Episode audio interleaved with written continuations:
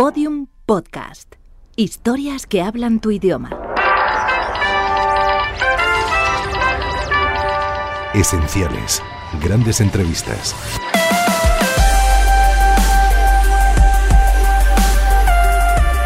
Entrevista al cantante Javier Solís, el rey de los boleros, realizada por la XEW Radio México en el año 1962. En esta ocasión nos acompaña Javier Solís, quien saluda a todos ustedes. Aquí está su cuate de siempre, Javier Solís. Quiero saludarlos por anticipado, mandarles un saludo a todos los cuates, todas las cuatitas, a toda la gente, un abrazo así fuerte, no, no, no, no, tan fuerte. No, no, no, así despación, porque luego empieza uno con que empieza uno a toser y ¿qué, qué es eso? No, no, se echa a perder la cosa. Para empezar, Javier, ¿quieres decirnos si Javier Solís es tu verdadero nombre? Mi verdadero nombre es Gabriel Siria Levario. El artístico es, como todo el mundo lo sabe, Javier Solís. ¿Dónde naciste y quiénes componen tu familia? Yo nací el 1 de septiembre de 1931 en Nogales, Sonora, por el barrio de la Cañada de Buenos Aires. Mi mamá se llama Juana Levario y mi papá Francisco Siria. Tengo cinco hermanos que se llaman Fernando, Jesús, María, Guadalupe y José. ¿Qué recuerdas de tu primera juventud? Pues mira, yo me eduqué en la Escuela Estado de Oaxaca que está en la Avenida Observatorio, o sea, en Tacubaya. Mi barrio fue el Observatorio. Me crié en todo el barrio de Tacubaya, El Chorrito, El Rastro, porque tú sabes que mi oficio de antes fue ser carnicero, ese es mi oficio. Entonces me crié en toda la palomilla de Tacubaya y me hice yo. ¿Y cuáles otros oficios ha tenido Javier Solís? Primero fui ayudante, digamos, aprendiz de mecánico. Después fui panadero, para mejor dicho, repostero. Y después trabajé 10 años en el oficio de la carne. Primero fui carnicero, como se le llama a los matanceros, seis años, y cuatro años de tablajero en diversas carnicerías. Dime, Javier, ¿fuiste alguna vez boxeador profesional? Pues mira, eso de boxeador no fue precisamente un boxeador profesional, sino pues me dedicaba yo al boxeo porque me gustaba mucho tener la defensa, tú sabes, a veces hace mucha falta, y además porque siempre me ha gustado el deporte de los moquetes. ¿Y qué otros deportes has practicado? Siempre me han gustado todos los deportes. Prac- Practico hasta la fecha el fútbol, béisbol, ciclismo. Lo único que no he podido aprender a patinar todavía es en hielo. Pero todos los deportes me gustan. Y antes yo era un aficionadazo, pero, pero de hueso colado al béisbol. Sigo siendo aficionado para ir a verlo. De jugar, jugué mucho tiempo con la Kobe. ¿Cuál fue tu primera experiencia artística? Pues mira, este, yo formaba parte de un trío, que cuando estaba más chamaco formé un trío con mi compadre Pablo Flores, Marcelino, de aquí del barrio de Tacubaya, del Chorrito. Formamos un trío que se llamó El Trío México. ¿Por qué te metiste en el ambiente musical? Pues mira, este, la vocación artística mía despertó, digamos, se inició por hambre. Yo trabajaba en una carnicería que se llama La Providencia, en la colonia Condesa. Y entonces yo ganaba 17 pesos diarios. Y los gastos de mi casa había- habían aumentado. Había que sufragarlos. Y pues no encontraba la salida. Y conocí a unos amigos mariachis que me dijeron, ¿por qué no te vienes a Garibaldi? Allí a la plaza Garibaldi. Nos dan todos los compañeros mariachis.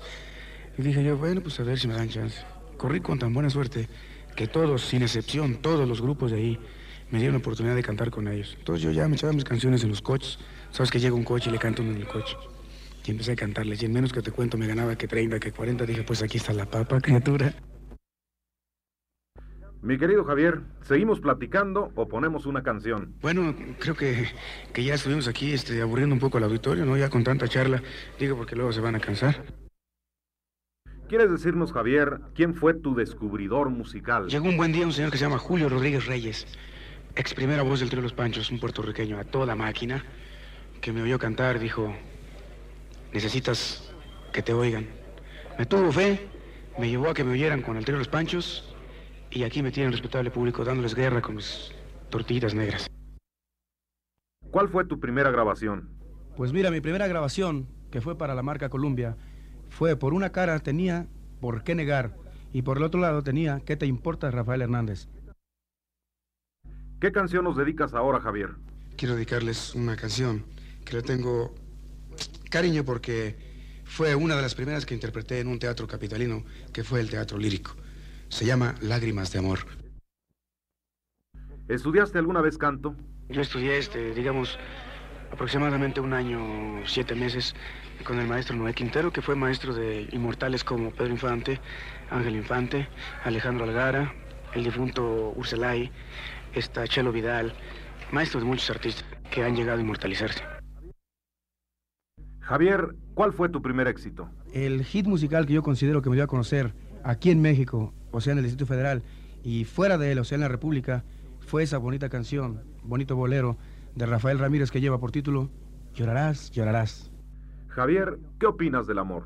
Yo opino que el amor es una cosa tan hermosa que el que no conoce el amor no ha conocido nada de la vida. Es una base para seguir la vida, para seguir los, ¿cómo te dijera? Los pasos escabrosos que tiene uno a veces en las fallas, en las altas, en las bajas, en todos términos. Así que para mí el amor es una cosa que si no hay amor, no hay vida.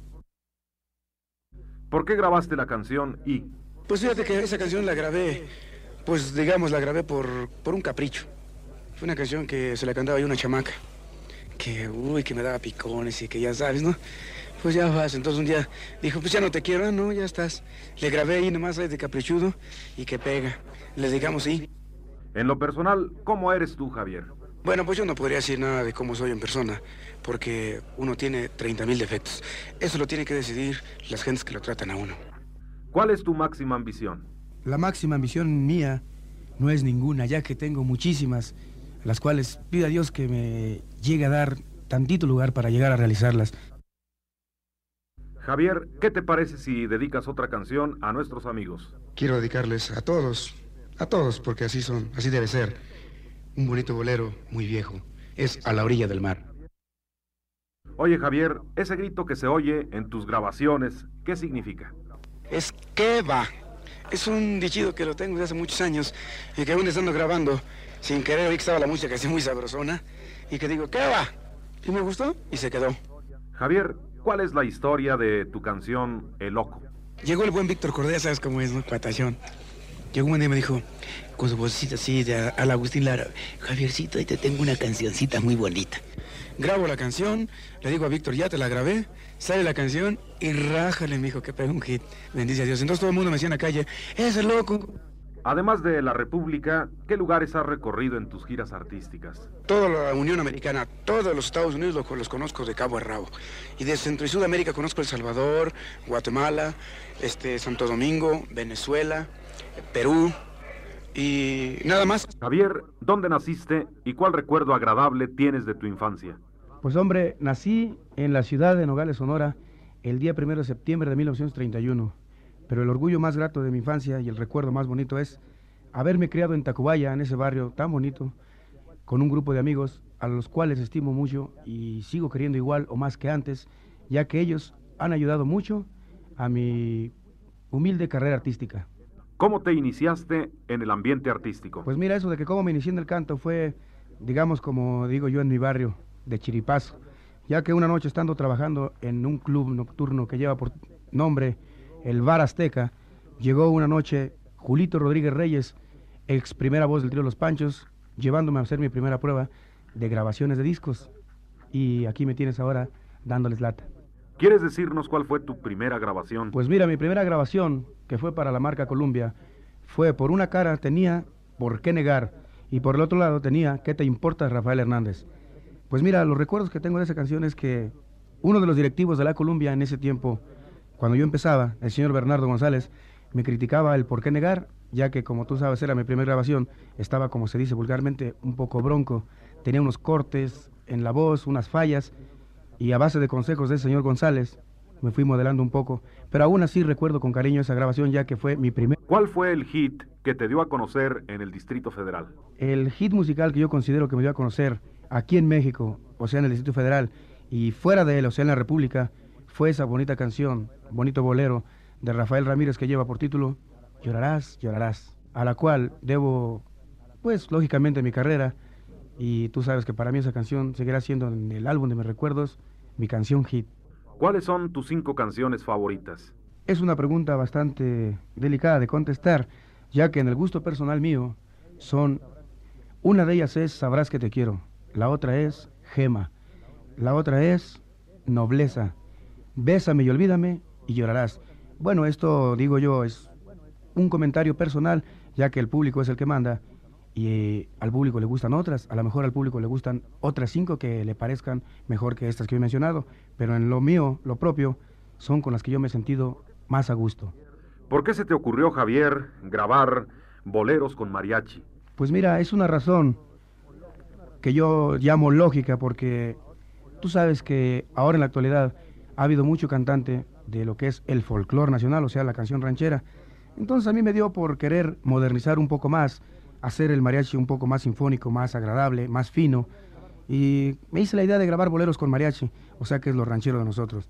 Ahí fue donde la gente me apoyó y no había más que seguir más que esa ruta, que creo yo que ha sido buena y ojalá me siga ayudando como hasta ahora. Hasta 1962, ¿cuántos discos has hecho y qué opinas de tus grabaciones? En discos de 45 revoluciones he grabado hasta la fecha aproximadamente unos 70 discos y 7 de larga duración, pero la opinión que te puedo dar de ella, pues yo que podría decirte, unos son buenos, otros son malos, otros son peores.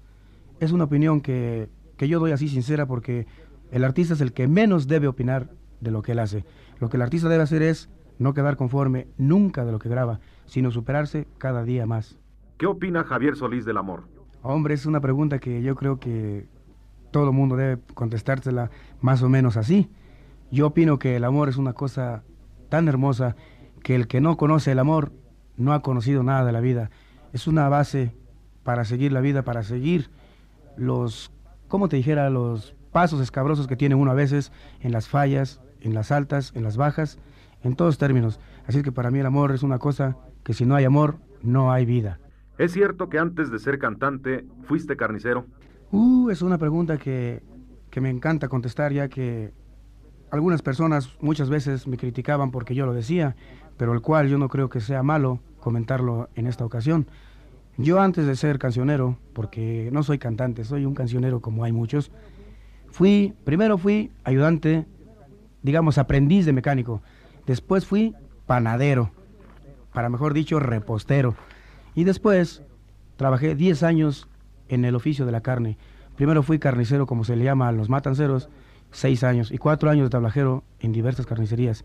La que más recuerdo es la de una que se llama La Providencia. Así es de que para mí es un orgullo decir que vengo de, de, muchos, de muchos empleos y que ya que me tocó la suerte, pues ahora soy un cancionero. ¿Es cierto que también fuiste boxeador? Pues mira, eso de boxeador no fue precisamente un boxeador profesional, sino pues me dedicaba yo al boxeo porque me gustaba mucho tener la defensa, tú sabes, a veces hace mucha falta, y además porque siempre me ha gustado el deporte de los moquetes.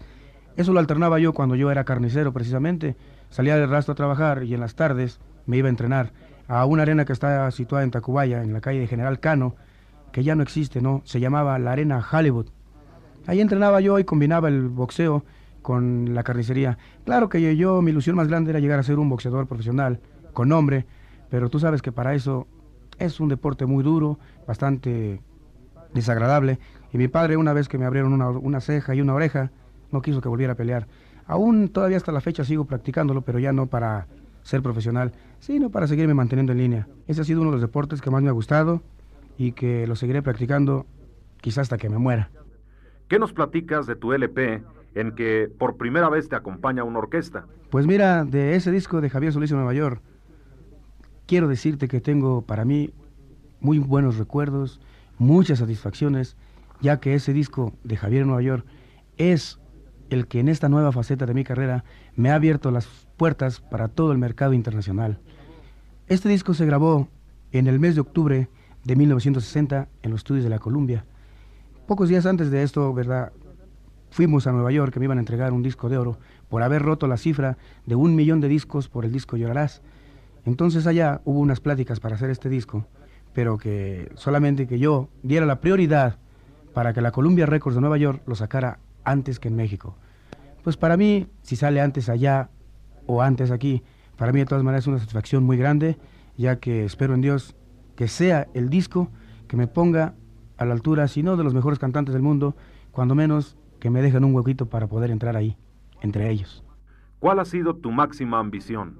La máxima ambición mía no es ninguna, ya que tengo muchísimas, las cuales pido a Dios que me llegue a dar tantito lugar para llegar a realizarlas. Tú sabes que uno tiene ambiciones pero por montones. Quisiera realizar muchas a la vez, pero a lo mejor no se realiza ninguna, a lo mejor sí. La misión más grande de mi vida hasta ahorita es llegar a ser, pues, un actor regular, un actor que pueda algún día, como dicen todos, dejar escrito algo siquiera para cuando yo llegue a viejo poder comentar, esto fue lo máximo que yo quería. Hasta la fecha, ¿cuántas películas has hecho? Pues sí, mira, gracias a Dios sí, ya he trabajado hasta la fecha en cuatro películas. ¿Cómo se llaman las películas? La primera película que hice fue una primera parte con Tony Aguilar, que fue en El Norteño. Pues fue una partecita, primera parte como le llaman todos, una actuacioncita, digamos, especial. Más tarde me habló el señor este, Roberto Rodríguez, de Producciones Rodríguez, para hacer tres balas perdidas al lado de Rosita Quintana, María Victoria, Evangelina Elizondo y Julio Aldama. Ahí fue mi primer estelar. Yo pensé que me iría a dilatar más tiempo, que a lo mejor mi actuación no había gustado. Tú sabes, uno tiene sus, sus detalles, ¿no? Piensa uno, estaría bien o estaría mal. Y no, gracias a Dios, más tarde me hablaron, me habló el señor Kogan, me habló Pedro Galindo y hice dos más, que fue Tres de la Vida Irada, al lado de Olivia Michel y Julio Aldama. Y la última que terminé fue con Luis Aguilar, Demetrio González, Joaquín Cordero, el buen amigo Miguel Aceves Mejía y Marina Camacho y un servidor, que fue Los Cinco Halcones ya todas estas en plan estelar. ¿Recuerdas, Javier, algún fracaso en tu carrera artística? Como, como todos los que anhelamos llegar a tener un sitio, ya sea en artistas o en cualquier cosa, yo tuve un fracaso hace muchos años. Yo tenía una gran ilusión por llegar a figurar en lo que fuera. Se me presentó la oportunidad de que una casa grabadora me iba a escuchar por primera vez para ver si servía para grabar discos o no. Yo llegué con la ilusión que todos llevan al llegar a esa grabadora y después de haberme probado en muchos temas, en ranchero, en bolero, en tangos, en fino, en todo, me dijeron la palabra cortante, usted no sirve para nada, canta igual que todos. Tú sabes lo que yo sentí aquella ocasión. Claro que sentí que todo el castillo de mis ilusiones se había venido abajo. Pero en esos momentos, al salir yo de esa grabadora, ya casi con el alma rota, recordé unas palabras de un amigo que me dijo, y son estas, del fracaso no se deriva el desaliento, sino un nuevo motivo para la esperanza. Y aquí me tienes, haciendo tortillitas negras con canciones a un lado. ¿Qué diferencia existe para ti entre la grabación de un disco y el cantar entre el público? Pues mira, la grabación de discos es una cosa que tiene uno que concentrarse en sacarle el mayor partido que se pueda a una canción, por mala o buena que sea. Tú sabes que la canción muchas veces mala, muchas veces buena, eso de, siempre consiste en el, que la está interpretando, de ahí se define la canción. Pero Tú sabes que ahí conforme está uno grabando y si la grabación sale mala dicen corten, se vuelve a hacer nuevamente. Así de que tiene uno más, digamos, chance para poder mejorar las cosas. Ahora que la actuación personal es mucho más hermosa, te voy a decir por qué. Porque sientes la ovación, el público del aplauso, que es lo que estimula al artista. Dicen que el artista no, no ve el dinero, sino los aplausos. Y como dijo un amigo mío, lástima que en el restaurante no podamos pagar con aplausos. Pero para mí lo mejor es lo personal ya que la gente cuando tú llegas a cantarles se te entregan y te dan más ganas de cantar con más cariño, entregárteles tú a ellos, ya que si así son ellos, hay que corresponder a esos aplausos. Para mí es mejor la actuación personal toda la vida. Así que hay una diferencia enorme, porque aquí tiene uno más, como te dije, en la grabación hay más chance de poder hacer una cosa bien y en el público tienes que hacerla desde que tú te pares en un foro, entregarte al Síguenos en Twitter, arroba podiumpodcast y en facebook.com barra podiumpodcast.